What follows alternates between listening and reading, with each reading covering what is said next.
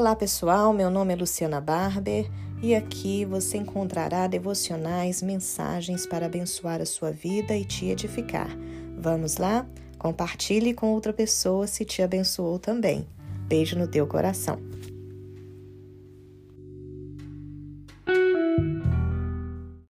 Olá, amados e amadas. Como vocês estão? Espero que este áudio encontre você em paz, em tranquilidade, em sossego diante do Senhor, descansando nele. Hoje nós vamos dar continuidade ao nosso estudo sobre o fruto do Espírito.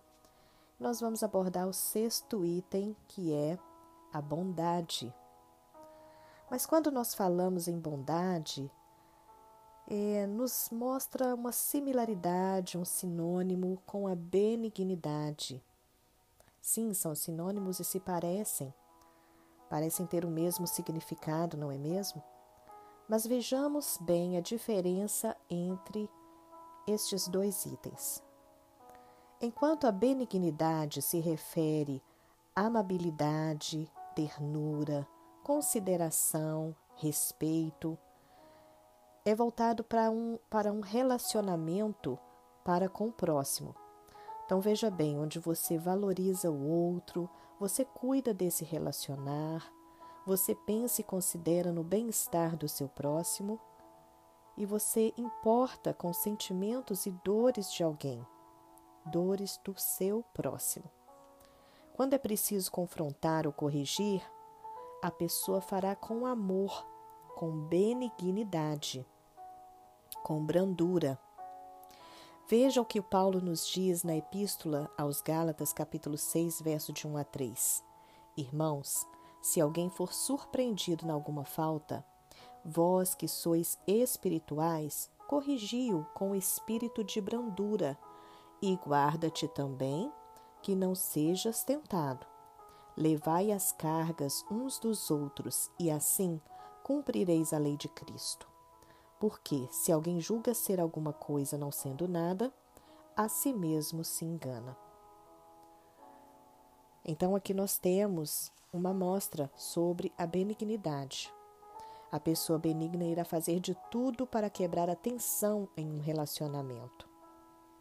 Já a bondade, ela se mostra de forma mais ativa, ou seja, é uma pessoa generosa que trabalha em prol do bem alheio a pessoa bondosa não somente irá desejar o bem, mas também fará de tudo a todo custo para ajudar alguém. Pode ser financeiramente, através de doações, de repente uma cesta básica, roupas, calçados, cozinhar algo e doar, mas também deixar um pouco de lado os seus interesses pessoais para buscar o interesse do outro. Então é aquela pessoa que dará atenção. Sabe aquela pessoa que te ouve com carinho, que te apoia no momento difícil, que traz comunhão, que é amigo verdadeiro em todos os momentos? Quantas pessoas neste mundo hoje, ao redor de nós mesmos, estão precisando de um simples abraço, de uma ligação, de ouvir alguém desabafar, ou seja, doar um pouco do seu tempo para aliviar a dor do outro. Um tempo de qualidade com alguém, talvez. Às vezes, a pessoa não está nem precisando financeiramente, mas sim um simples fato de uma visita, um telefonema, um sentar, escutar. Às vezes é tudo que o outro precisa. E quantos não estão precisando disso nos dias de hoje, não é verdade? Uma xícara de café, um chá quentinho, com um pedaço de bolo, uma conversa, risadas. Às vezes nem sempre será uma mensagem inspiradora que você vai levar, mas sim o simples fato de estar presente na vida de alguém. O escutar com atenção e carinho. É tudo que uma pessoa está precisando naquele momento. Olha, em Provérbios 13, 28 nos diz: outras vezes, se você sabe que alguém está precisando, não diga ao teu próximo: vai e volta amanhã, e então eu te darei. se você tem agora contigo. Sabe, muitas vezes a gente deixa para amanhã, muitas vezes a gente fala, ok, Deus te abençoe, mas um Deus te abençoe tão vazio e talvez amanhã eu vou te ajudar. Mas sendo que você tem ali, tem ali o seu tempo, tem ali um abraço, tem ali uma ajuda financeira, tem ali uma roupa que você pode doar, tem ali algo que você pode fazer em prol daquela pessoa, ajudar aquela pessoa a limpar uma casa se ela está doente, está precisando. Veja o que você pode fazer. Isto demonstra bondade. Se alguém está passando por uma necessidade e você está no alcance de ajudá-la, faça de bom coração, porque você está semeando uma semente. Não faça esperando colher, mas com certeza você está semeando uma boa semente.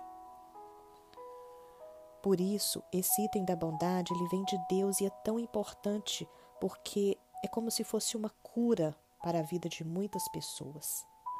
Um coração bondoso, ele estará atento ao que precisa ser feito. Ele não vai esperar uma convocação para agir mas ele se abre para fazer o bem sem julgar e com prontidão. É aquela pessoa que não espera para entrar em ação, ela sabe que a pessoa está precisando, ela já age, ela já entra em ação. Ela não espera o amanhã. A Bíblia está repleta de passagens sobre a bondade. A Bíblia nos diz: tudo que vier às tuas mãos para fazer, lá em Eclesiastes, faça conforme as tuas forças. Se você pode fazer, faça. Ajude alguém. A Bíblia também nos fala sobre a esposa ser bondosa para o marido, nem a mulher bondosa para com os de casa. Quantas vezes as mulheres são tão rígidas, tão, tão rixosas dentro de casa, são boas para com os outros lá fora, mas dentro de casa são tão amargas, tão azedas, e por isso o relacionamento tende a desandar. Provérbios 31, 12 nos diz: Ela lhe faz bem e não mal. Um dia, dois dias? Não. Todos os dias de sua vida. Este é o modelo da mulher virtuosa descrita em Provérbios. Sim, é o modelo de uma esposa bondosa para com o esposo. Em Provérbios 14, 21 também nos diz: Quem despreza o próximo comete pecado, mas como é feliz quem trata com bondade os necessitados. Quer ser feliz? Trate com bondade aquele que precisa. Olhe ao seu redor, certamente tem alguém precisando de você. E o que você pode fazer? É um item do fruto do Espírito que talvez está adormecido aí na sua vida e que você pode colocar em prática. Deixa Deus desenvolver esse item do fruto do Espírito em sua vida. Porque isso vem de Deus. Em Deuteronômio 7, verso 9 nos diz: Saibam, portanto, que o Senhor, o seu Deus, é Deus. Ele é o Deus fiel, que mantém aliança e a bondade por mil gerações daqueles que amam e obedecem os seus mandamentos. A Bíblia também nos diz em Salmo 65, 11 e 12: Coroas o ano com a tua bondade, e por onde passas emana fartura, fartura vertem as pastagens do deserto, e as colinas se vestem de alegria. Como Deus é bondoso, nos dando alimento, nos dando fartura. Ele é bom para conosco. Salmo 145, 13 nos diz: O teu reino é um reino eterno e o teu domínio permanece de geração em geração. O Senhor é fiel em todas as suas promessas e é bondoso em tudo o que faz. Deus é bondoso em tudo o que faz conosco.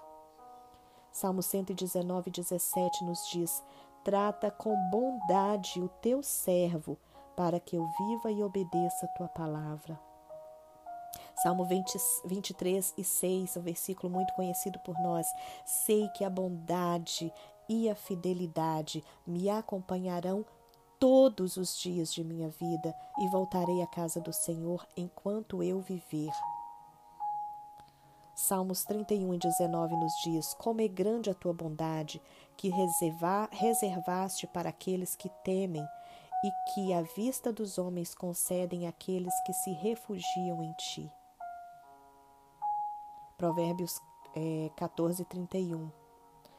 Oprimir o pobre é ultrajar o seu Criador, mas tratar com bondade o necessitado é honrar a Deus. Olha só isso. Se você vê alguém necessitado e o trata com bondade, você está honrando o seu Criador, aquele que te criou e criou aquele que está necessitado naquele momento. Então vamos deixar esse item do fruto do Espírito ser abundante em nossas vidas, porque você pode ser cura na vida de alguém através da bondade. Que Deus te abençoe. Espero que essa mensagem tenha falado ao teu coração e até a próxima, permitindo Deus. Um beijo no teu coração.